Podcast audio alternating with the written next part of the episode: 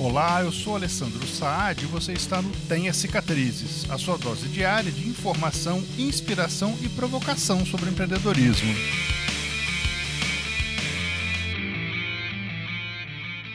Uma das grandes habilidades do empreendedor é saber a hora de parar ou mesmo de mudar de rumo.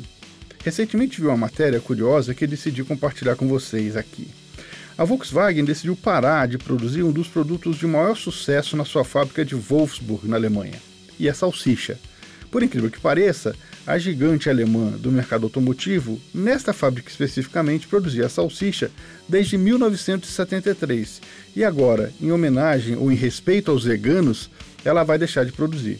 Mas existem outros casos como esse, não sei se você sabia, mas o primeiro produto produzido pela gigante IBM foi um fatiador de salame antes de ter agora a inteligência artificial tão conhecida.